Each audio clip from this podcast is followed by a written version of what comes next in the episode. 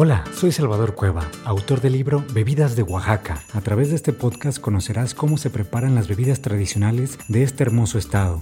Te compartiré las entrevistas con las personas que han heredado el conocimiento gastronómico para preparar desde atoles, tepaches, bebidas a base de frutas, destilados, fermentos, bebidas a base de cacao, maíz y muchas más. Conocerás de su propia voz cómo aprendieron a preparar las bebidas, qué ingredientes utilizan, cuál es el proceso de elaboración, en qué pueblo se preparan y mucha más información para que cuando visites Oaxaca puedas conocer y probar la diversidad de bebidas tradicionales. Durante un año tuve la oportunidad de viajar por todo el estado de Oaxaca para probar más de 70 bebidas distintas. Estas bebidas te las compartiré a través de este podcast. Será un placer compartir mi experiencia contigo.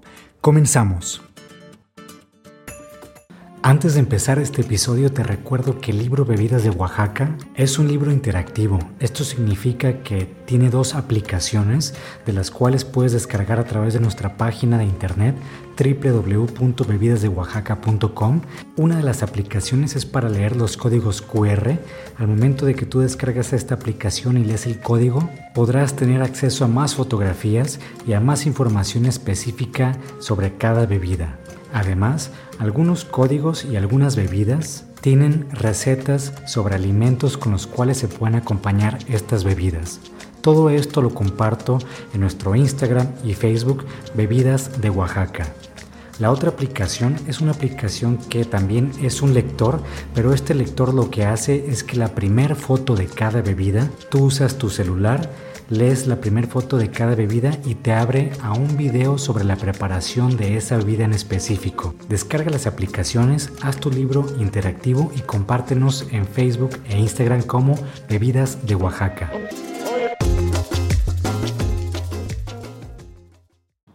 Hola, bienvenidas y bienvenidos al episodio número 18 del podcast Bebidas de Oaxaca. Como en cada episodio hoy les voy a compartir dos bebidas tradicionales que aparecen en el libro Bebidas de Oaxaca.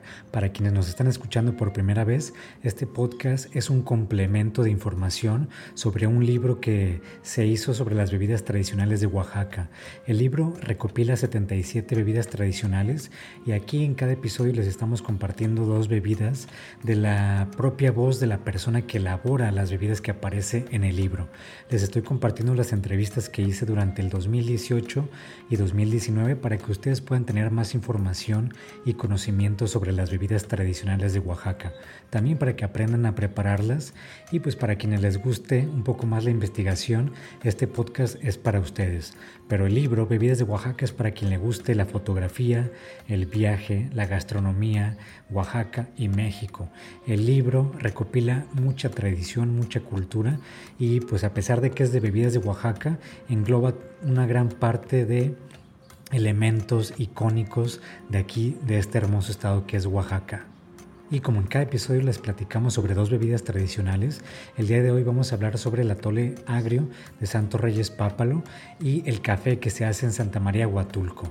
Un café donde me tocó documentar y tuve la oportunidad de visitar la finca, pero en un ratito más les voy a platicar para quienes es primera vez que nos están escuchando o nos están viendo en el canal de YouTube, pueden acceder a todo nuestro contenido de manera gratuita en nuestras redes sociales, tanto en Facebook, YouTube e Instagram nos encuentran como Bebidas de Oaxaca.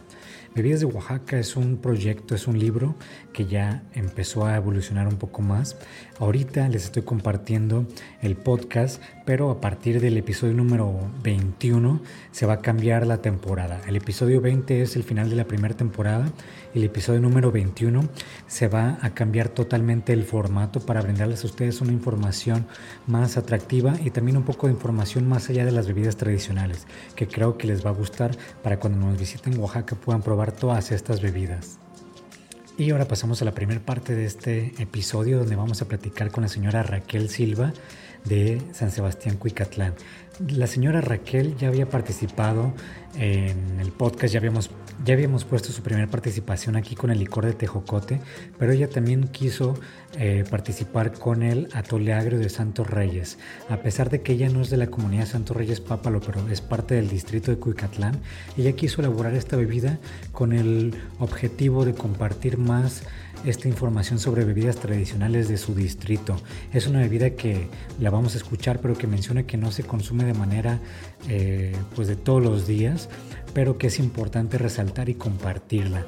Y así como muchas bebidas que, que no se documentaron, eh, no, no, significa que no existan. Hay muchas bebidas en Oaxaca que no tuve la oportunidad de documentarlas, ya sea por tiempo o por recurso también, porque para viajar es, hay que invertirle mucho tiempo, mucho recurso y si no, nunca se hubiera acabado este libro. Así pasó con, con el atole agrio de Santo Reyes Pápalo, pero afortunadamente la señora Raquel Silva nos hizo el favor de elaborarla para poder tomar fotos y videos. Y pues ahora pasamos a esta entrevista con ella. Y no sin antes mencionarles que si ustedes van a, Cuicatlán, visiten su restaurante que se llama Los Arcos. Y la señora Raquel es una cocinera tradicional que cocina riquísimo, hace un mole riquísimo, bueno, todo lo que cocina yo voy a decir que está muy muy sabroso.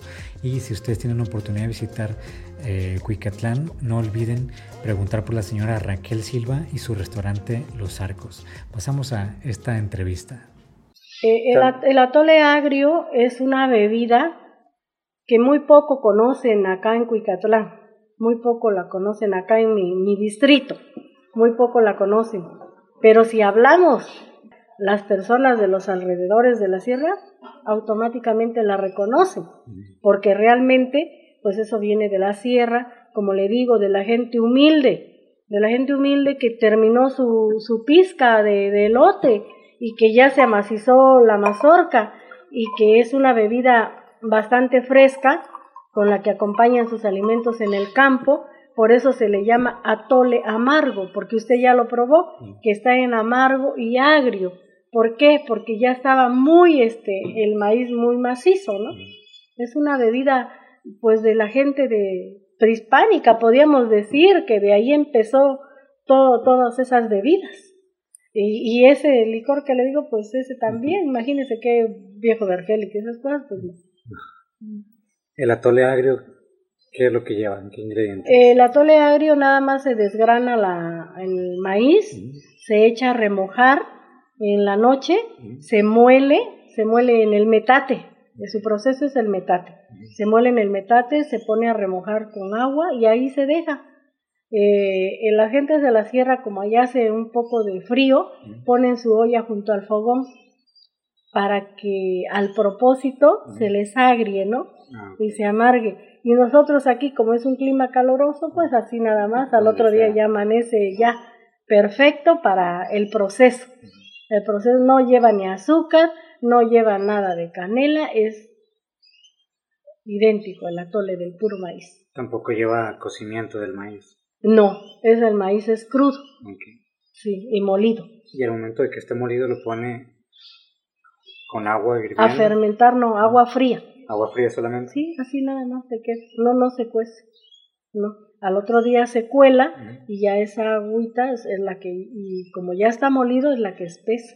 Ah, ¿Es un día solamente de fermentación? Sí, sí, una noche. Una noche. Muy bien. ¿Y del atole quisiera agregar algo más? Del atole, pues que se toma así calientito, usted lo probó, ¿no? Usted lo probó y como es temporada de mazorca, pues también se hace tamales de tamales de este de elote, ah, como si fuera un pan. Ahí en la sierra pues ahorita ya, pero antes no, este como si fuera se hacen las memelitas de elote y se toma su atole con, con la memelita de elote. Y bueno, esta fue una plática muy breve con la señora Raquel Silva de Cuicatlán, que nos hizo el favor de elaborar el atole agrio de Santo Reyes Pápalo, que es una bebida para no todos los gustos, porque no, todos, no todas las personas les gusta el sabor agrio en los alimentos, pero para quienes les gusta, esta es una de las bebidas indicadas. Ahora pasamos a la segunda parte de este podcast, donde vamos a hablar sobre la bebida más consumida en todo el mundo después del agua y del té. Esto es el café. El café aparece en el libro con cuatro productores distintos. En el día de hoy vamos a platicar con la señora Judith de el café La Finca El 9, que este café me tocó documentarlo en Santa María Huatulco. Fue muy bonito este este viaje porque me tocó ir a la finca, quedarme ahí tres días y documentar todo el proceso del café, desde que se va a piscar, desde que se lava, se limpia, se tiende en, el patio para secar, eh, se despulpa, se hace todo el proceso, es wow, es algo increíble. Creo que ya que conocemos nosotros el proceso de la elaboración de cada alimento, de cada bebida, eh, ya que conocemos lo que implica, creo que valoramos más y por eso yo valoro muchísimo el café porque es un proceso muy largo, es un proceso muy minucioso, es algo que hay que dedicarle todo el tiempo y es un cuidado también que se le tiene que dedicar en todo el proceso.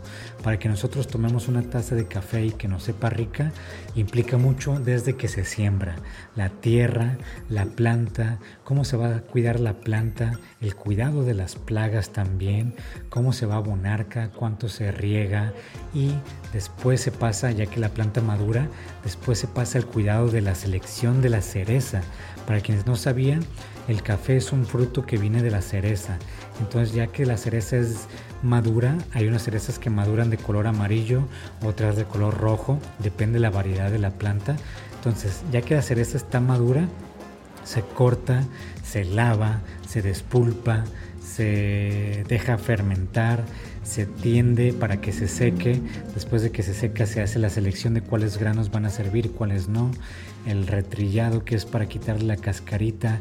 Hay muchos procesos que aquí nos va a platicar la señora M como la conocen sus amigos o Judith. Entonces pasamos a, esta parte de la segunda parte de la entrevista espero que les guste a ustedes. Eh, aquí también en esta entrevista el café, eh, la finca El 9 tiene, tiene dos momentos. Un momento donde platicamos con la señora Judith y otro momento donde platicamos con Víctor. Víctor es quien trabaja eh, en la producción de la finca, quien se encarga también de piscar, de limpiar todo esto y él nos platica un poco más del proceso técnico.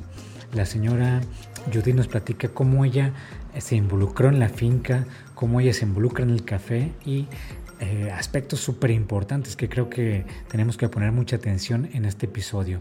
También para ir a la finca les quiero platicar un poco que me tocó a mí piscar el café. Van a ver algunas fotos en redes sociales donde yo estoy piscando con mi, con mi canasto eh, de carrizo y es un proceso muy tedioso porque hay mosquitos, hay muchos mosquitos en, en, el, en el campo y el sol también está fuerte, entonces eh, tienes que traer camisa de manga larga, yo no la traía porque no sabía, entonces es para protección del sol y para protección de los mosquitos. Y para recolectar un canasto yo duré bastante y, los pescadores ellos eh, recolectan canastos así de manera muy rápida porque ya tienen la práctica, entonces es algo también que, hay, que yo aprendí a valorar más porque ya que lo vives, ya sabes que es un proceso muy minucioso y que no es fácil, entonces hay que valorar cada taza de café que consumamos todos los días. Pero ahora sí los dejo con esta segunda parte del podcast número 18. Pues mira, yo realmente pienso que nací en un cafetal, ¿no? Nací en un cafetal realmente, o sea, toda, toda mi, mi infancia la pasé en un cafetal entre sacos de café, entre partidas de café, entre pizca de café, todo de café, ¿no? Entonces yo creo que ahí es donde me empecé a involucrar más bien con el trabajo que hacían. O sea, yo con mi abuela no era, no éramos tan cercanas, porque ella siempre tenía su, tiene su nieta preferida, siempre decíamos, ah, sí, sí, su mechita, porque tiene una hermana que se llama Mercedes, que es agrónomo. Ah, sí. siempre decía, sí, claro, su mechita, ¿no? Ella era su nieta, es era siempre su nieta preferida, siempre tenía mucha mucha este, debilidad por mi chica. Yo creo que ahí es donde, donde empecé más bien a interesarme más en el trabajo que ella hacía. yo en las vacaciones agarraba para acá, para la finca. Y claro, mi abuela era de las personas que no podías estar sin hacer nada. Que te ponía a hacer algo, ¿no? A ver, no nada, vete a rayar el café, vete a piscar eh, a coser. Yo acuerdo que ella me enseñó a coser en la máquina, me enseñó a coser, a bordar, a, pues me empecé a meter a, ese asunto del café, a ver cómo se trabajaba. Mi abuela me, llevaba al campo, a mí me gustaba mucho ir al campo con ella y me platicaba. Y que estás, estás en la, la rale, que en tal tiempo se hace, que esto está limpia, que en tal tiempo se hace. Me contaba así como que me estaba leccionando, ¿no? Pero yo estaba pues, mariposeando en otras cosas y no le hacía mucho caso. Cuando ella murió y que, que pues, vi que nadie se iba a hacer cargo del asunto y yo decía, bueno, todo el mundo decía, vamos a vender la firma. ¿Cómo la van a vender? ¿Ah, la querían vender? Sí. ¿Cómo la van a vender? Es algo que a nadie de ustedes les costó. Bueno, de mis hermanos, ¿no? Y a mi mamá, pues yo pienso que sí le costó tantos años que vivió aquí. Pero este, hombre, pues quién se va a hacer caso, no, hombre, yo me hago cargo, yo lo vi así como que, no, hombre, está sencillo esto, ¿no? Pero resulta que, pues te vas dando cuenta que muchas cosas uno no las sé. Entonces tenía un, había un mandador, el mandador es el, la persona que lleva a la gente. Había un mandador que se llamaba señor, señor Luco, Arnulfo. A ver, Luco, ¿y ahora qué toca, pues? ¿Qué hacemos? Y siempre me decía patroncita ver, patroncita, ahora toca esto, sí lo vamos a hacer, necesitamos esto, aquello.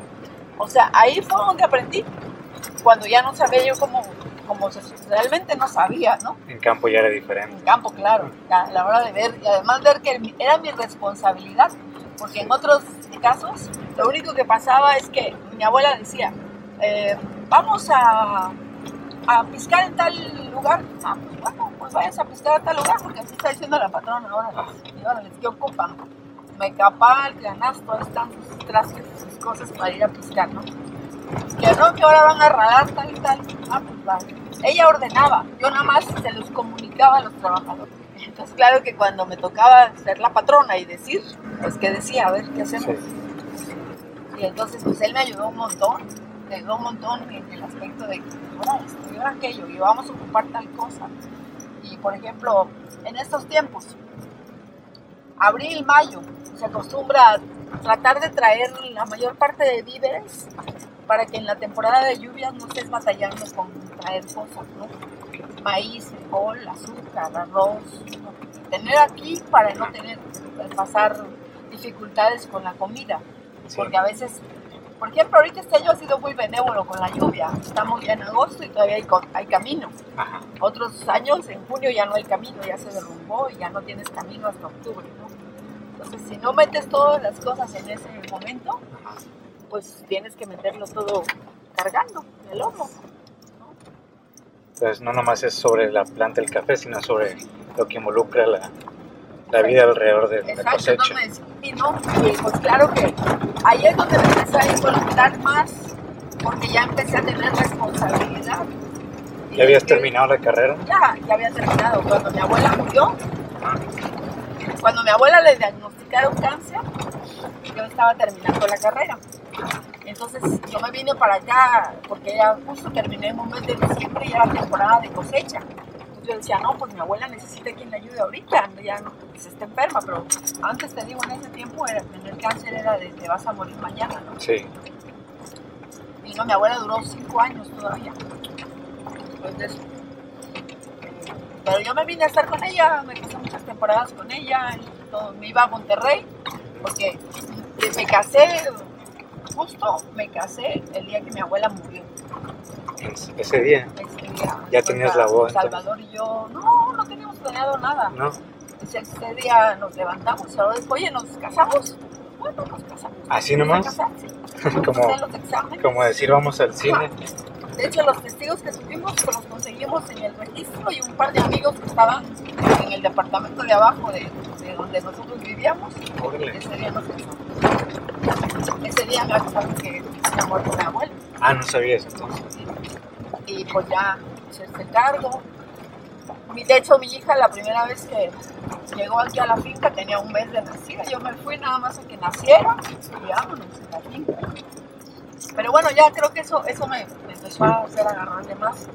Pero por decirte, como, como mi esposo dice, tú antes tomabas cualquier clase de café, tenía tanta tanta esta de que, oye, vamos a sacar este lote, vamos a probarlo. No, ya no. Él fue el que me metió en eso. Cada lugar que va a ver, vamos a probar. Y antes nada más cultivaba el café, lo vendía igual, hasta que ya nos dimos cuenta que realmente no, que no podíamos mantener la finca necio. Ah, que ya mi esposo me dijo, ¿sabes qué? Tú vete por tu lado con tu finca si la quieres seguir manteniendo, yo me voy por el mío. O sea, nos estamos empobreciendo cada día más. Y así fue que, fue que empezamos con el café tostado, con la cafetería, pero tratando de, de agarrar ese valor agregado con el café. De otra forma, no, salimos, no salíamos. Antes solamente lo cosechaban y lo vendían así, verde. Vendíamos en, en café oros. Ah, okay. sacos de 150 libras para exportación. Se preparaba todo para exportación, se sacaba exportación. ¿Sin tostar? Sin tostar. Y solamente nos quedábamos con partes de, de, lo que era el café cerezo, las cascarillas, eso era lo que quedaba para tomar y para alguna venta así a consumo nacional. Todo lo demás sería exportación. ¿Y con la cafetería cuánto tiempo tiene? Eh, 20, 20, años con la cafetería, no, 22 años. Empezamos en 1993, 1995 empezamos café Guatemala. O sea, pero empezamos como, como parte de una asociación, porque todos llegamos a un punto en que estábamos en una situación igual. Todos los cafeteros. No podemos mantener, y todo el mundo empezó a abandonar los cultivos. No podemos mantener, ¿no? Pues, pues hay que ver. Entonces mi esposo fue el que empezó, nos vamos a poner un pues aquí vamos a aprovechar el desarrollo turístico y vamos a poner algo para vender café. Se supone que esta es una región cafetalera, pues vamos a sacarle jugo a eso. Sí.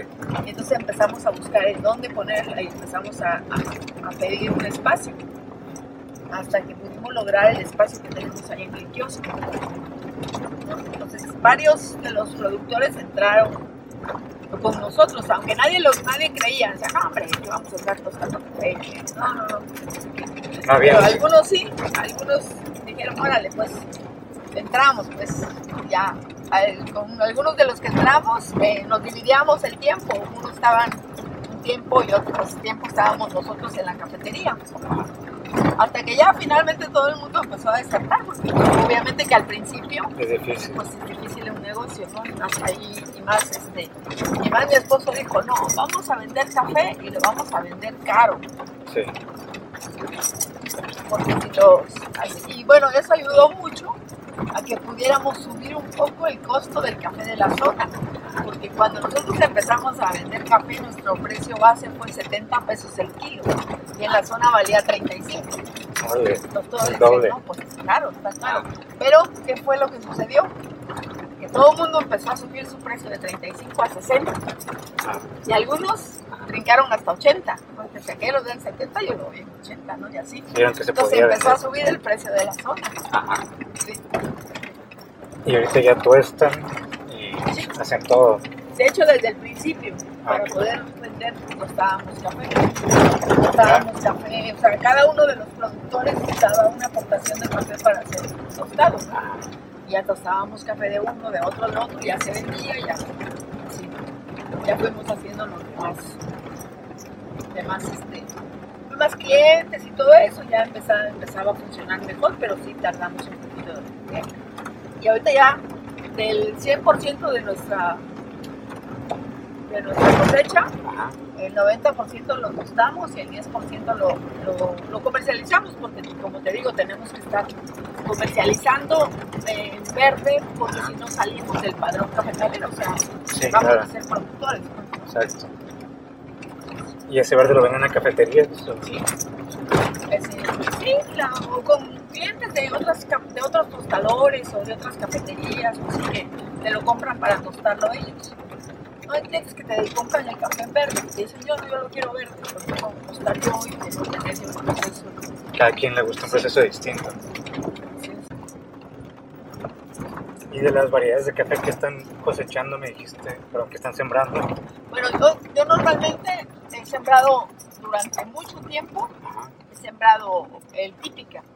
Aunque hubo una temporada en que todavía, todavía vivía mi abuela, pues empezamos a cultivar caturra, catuaí, que eran unas plantitas que daba cuando existía aún el Banco Rural. Entonces, este, tenemos una, un poco de plantación de, ese, de caturra. Es otra variedad nada más de los este, pues, ¿no?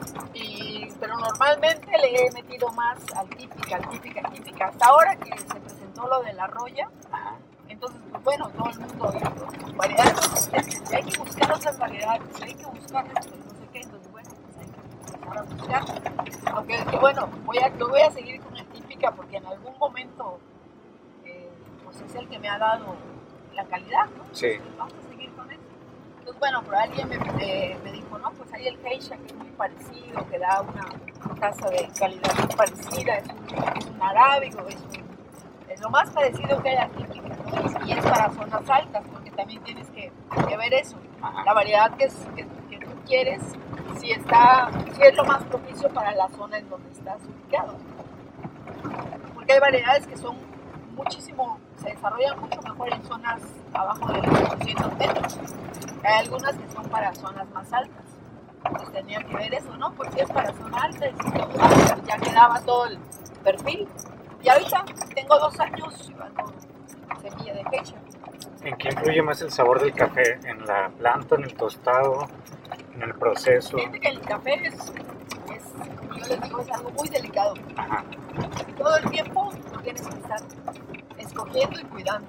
Por ejemplo, a veces hay muy buenos cafés de origen de la planta, ¿no? muy bueno, muy buen suelo, muy buen, este, buena eh, cepa, muy buen todo, ¿no? El café es una fruta y si Sí. le llueve se empieza a podrir el rabito y se cae. Sí.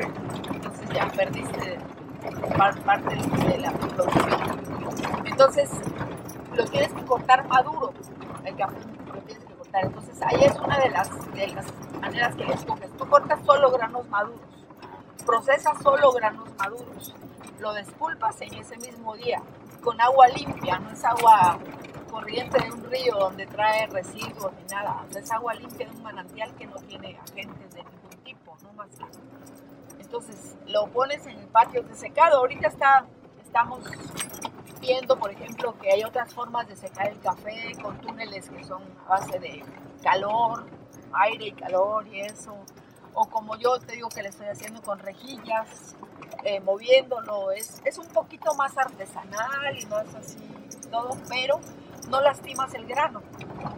Entonces el grano, la, eh, la película del café, del pergamino debe estar completa, no debe estar rota. Porque La película es la cascarita. La cascarita, sí. Se empieza a lastimar el grano. El grano debe estar perfecto, sin ninguna raspadura ni nada. Lo más, lo más Protegido. protegido, Ah. bien, para que te lo muestres. Entonces, todo eso influye. Entonces ya lo, lo, ¿cómo lo almacenas? Pensar cómo lo, cómo lo desculpas, si lo desculpas a tiempo, si el agua que usas, si no se te pasó el- las horas de fermento o lo, o lo lavaste antes de tiempo. Ya va. ¿Cómo lo secaste? Si está bien seco o está húmedo. Si no lo resecaste de más, eso también es malo. ¿Cómo lo almacenas? Si tu bodega está bien tiene buena temperatura, o si lo estás almacenando por ahí, lo dejaste en el sol dos, tres días porque no te acordabas que ahí estaba el café, no sé qué, que ya se mojó, se humedeció y ya lo tuviste que sacar otra vez porque ya está agarrando hongos, todo eso. el café es sumamente delicado. Cuando lo retrillas y lo tuestas, ¿cómo lo tuestas? ¿A qué grado lo tuestas? Normalmente el café lo tuestas a 190 grados, pero depende. Si el café es apenas recién cosechado, presenta más resistencia al tostado. Sí. Si el café ya es añejo, se con mucha más facilidad. Entonces, todo eso. Después, para, si lo vas a, a guardar tostado, ¿cómo lo vas a guardar? Si lo vas a preparar, ¿cuál va a ser tu tipo de molido según el tipo de, de manera de extracción que tengas para el café? Entonces, ¿cómo puedes describir el, o se puede describir el sabor de, la, de tu planta, de tu café? ¿O depende ya cómo lo prepare la gente? El café pluma tiene unas características muy específicas. Es un aroma muy intenso y un sabor muy suave. El café pluma. Esas son sus principales características. Tiene que tener ese sabor cítrico porque el café es una fruta. Tiene que tener determinada cantidad de acidez. Me comentabas que el momento de almacenar también tiene que ver de qué está rodeado porque eso puede acaparar el sabor del café, ¿no? Claro. Y tu café en la prensa francesa sí desprende más aromas porque varía el método también. ¿Y a ti cómo te gusta más el café? ¿En algún método en especial? O? Fíjate que a mí me gusta mucho el express. Me gusta el, el americano muy cargado o el express. Que sea intenso. Sí. así es como lo tomo. De hecho, en la mañana muchas veces me levanto solamente me quiero tomar un café. Y entonces me levanto y me preparo un café. El café, al ser una fruta, tiene caducidad, ¿no? Entonces, el momento de, después de tostar, ¿tiene cierto tiempo para procesarlo? ¿O cómo funciona Ah, eso? Mira, el café lo que hace es que chupa humedad. Y lo primero que pierde, ya que lo mueles, es el aroma. Tú ya lo mueles y lo empaquetas, a lo sumo en un mes lo tienes que consumir si no pierde su aroma. Ah, ok. Pero hay, hay empaques que te hacen que el café prolongue un poquito más su tiempo de, de vida, Ajá. que te puede llegar hasta dos o tres meses, dependiendo del empaque, que tan bueno es y de qué material es, que el material no le transmita sabor. Ok. ¿Y el café en grano cuánto te puede durar después de que está tostado? ¿Se puede durar buen tiempo? Sí, unos dos meses, tres meses, si lo tienes bien cerrado, ¿eh? si lo tienes bien cerrado. Bien cerrado, por ejemplo, yo acostumbro mucho guardar, a decirle a los clientes, guarda tu café en el congelador, no le pasa nada. Ah, el sí. congelador se conserva muy bien. ¿Y cerrado en qué? ¿En bote? cerradito, en un bote. Si es un bote, y el bote sea de vidrio de acero inoxidable. Ah, ok. Si es este, y si no, en la, la misma bolsa del empaque, se puedes meter en el congelador, en el Ah. mismo empaque. Y ya los vas utilizando conforme los vas sacando, los vas bajando y ya. No le pasa nada al café en el congelador, no, no se humedece, nada. ¿no? Ajá, primero tu nombre completo y de dónde eres originario. Me llamo Víctor Canseco López, soy originario de ¿Y hace cuántos años estás trabajando aquí? hace 11 años estaba, este 2019, 11 años. A pesar de, de todo el proceso del café, primero se, cuando el café ya está maduro se, se pisca puro maduro. Ajá. Después de que pisca se mide. Después de medir, Maduro es cuando la cereza está roja. sí, Aquí cuántos tipos de cafés hay? pues hasta ahorita lo que le he mentado ayer el, el pluma región, que ahorita es el, ahorita ya muchos lo conocen por el típica, la caturra roja, la caturra amarilla, el bondonovo, el borbón y el catuaí y el márago. Y a otras variedades que hemos, estamos por meter, digamos, es la geisha y luego el, el oro azteca, ¿Cuál es el que más sacan? el pluma, pluma región, pues, Pluma región, ok. que ahorita ya es el típica. ¿Cuánto tarda en madurar? Pues el café está desde Desde que sale la cereza verde. Ujú. Pues digamos, si en septiembre, en octubre, todos esos meses, digamos, hasta noviembre, ya está verde todavía, pero como fines de noviembre ya, ya empieza a madurar. Después de esos cinco meses o cuatro meses ya, ya, este, ya empieza a madurar. Y de que ya está bien parejo, digamos, de maduración, entonces ya empezamos a, a cortar, a piscar, digamos. Después de piscar, lo, lo medimos. Aquí lo medimos por almú, almú y almú y medio. Ok. No- hay almú y tres cuartos y un Ok. cuarto, no. Puro medios y almú en completo. ¿Y sabes más o menos cuánto es un almud en kilos? En kilos son ocho. Alrededor de 8. Ajá. Las herramientas para piscar es nomás el canasto y El canasto manos. y el mecapal y las manos. Mecapal. Nada más. Y para, para traerlo es las costalías o los costales. Después de medir, se va al, al estanque. Y en el estanque, pues ya que se mide todo, ya todo está en el estanque, ya se, se le eche agua para, para desvanar. Ok. ¿El desvane qué es? Ajá, El desvano, el desvano ese, ese café es- se le llama vano porque, porque solamente tiene un, un oro bueno nada más. Y el otro lado, digamos, no, no, no tiene nada, pues. Ujú. Entonces por eso es que el agua lo flota porque, porque ese café no, no tiene peso. Y el que es el café bueno, el que tiene los dos oros completo, y ese es el que, el que sirve, pues. Todo lo que flota, ese se le llama vano, y ese se convierte en cereza. Ese le llamamos cerezo. ¿La calidad es menor? Ajá, porque pues nomás que como le puedo, como le estoy diciendo, explicando, nomás trae un oro, pues. Ese café pues ya es este como de tercera, pues. Después de desvanar, pues ya las maquinarias ya están listas, ya todo listo, ya echamos a andar la máquina y, empezamos a despulpar. Acabando de despulpar, pues así se queda. Ya estando en Bergamino, al otro día temprano, lo vamos a, a recoger bien, bien en el estanque y ponerle dos, este, dos láminas o, alguna sombra para que fermente. Porque si le cae el sol directamente al café que se va a fermentar, se pone negro. Y ya este, ahí se va a fermentar solo. Hasta el otro día, digamos, lo vas a, a destapar y ya le echas una, una, este, una de agua con una manguera, ya para que suelta la miel y después de que ya suelta la miel, pues ya entonces sí, ya se mete uno en el estanque, se pone uno las botas y agarra un, un, jalador y una palita de madera para tallar. Yo aquí le doy cuatro lavadas. Tres lavadas son para que le salga bien, bien la miel y para que salga la cascarilla. Y la cuarta lavada es nomás se revuelve tantito y ahí ya sale el pergamino de primera. Y en pergamino de primera, pues ya sale a las tolvas, sale al patio y ya estando en el patio, pues ya se extiende bien delgado. Pues le das dos y, o tres rayadas para que se revuelve. Al día. Al día, para que revuelve. Y lo dejas en la tarde, no importa, no lo tapas, no lo recoges, lo, lo dejes que le toque el sereno. Así. Esperes que caliente el sol nomás y otras tres rayadas. Para que así en tres días o mucho, hasta cuatro días tardados se seque. Y ya después de que se seque todo eso, ya recojas con, con, otra pala que es más grande. Recoges y ya está seco, lo checas todo. Tienes tus costales, tus, tu cucharón para llenar y ya.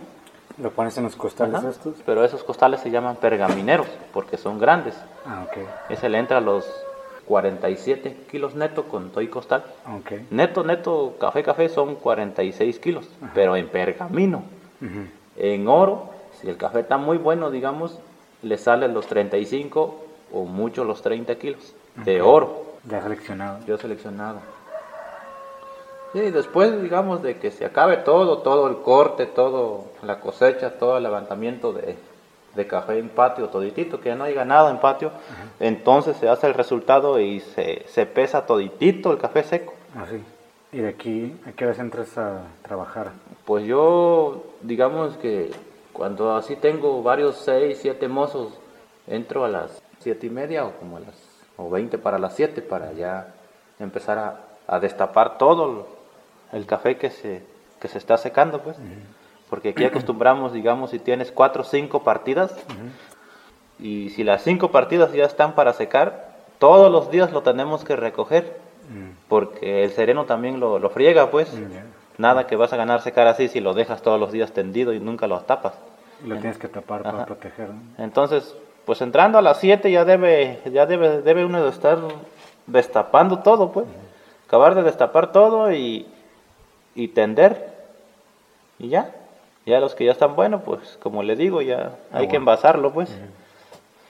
Y aquí yo no tengo horario porque pues a veces me levanto más, más temprano y a veces más tarde un poco cuando no tengo mucho trabajo. ¿Y a qué hora se acaba el día cuando hay cosecha ahorita? Pues ahorita de las cuatro y media hasta las casi las seis y media o a las siete. Más o menos. Más o menos el, el, horario. Porque como yo soy el que tengo que hacer todo y soy el que, el que le sabe a esto, pues por eso es que estoy aquí. Y este fue el episodio número 18 del podcast Bebidas de Oaxaca. Como les he venido comentando en los últimos episodios, el episodio número 20 va a ser el último de esta primera temporada y a partir del episodio número 21 cambiamos totalmente el formato. Entonces para que estén atentos. También les quiero mostrar estas postales esto se está vendiendo directamente en las redes sociales de Bebidas de Oaxaca, en Facebook y en Instagram también. Nos encuentran como Bebidas de Oaxaca. Son postales y cada mes se sacan ocho postales distintas con eh, fotografías de libro. Y como lo ven son postales. En la parte de atrás trae toda la información nuestro logo de bebidas de Oaxaca el logo de la editorial Agua de Tiempo la información de la, de la fotografía de la postal. Y aquí renglones para que ustedes le escriban y puedan mandar la postal a cualquier parte del mundo. Estas postales por 8 cuestan 300 eh, pesos y cada una 50 pesos. Esto de, de, momento se está vendiendo solamente a través de Instagram y Facebook, pero pueden enviarme un mensaje y ahí les comparto información. Y pues así se mandan este eh, moño es de fibra de maguey que nuestro amigo hermano maguey nuestro amigo Vicente Reyes, así lo encuentran en Instagram como hermano maguey.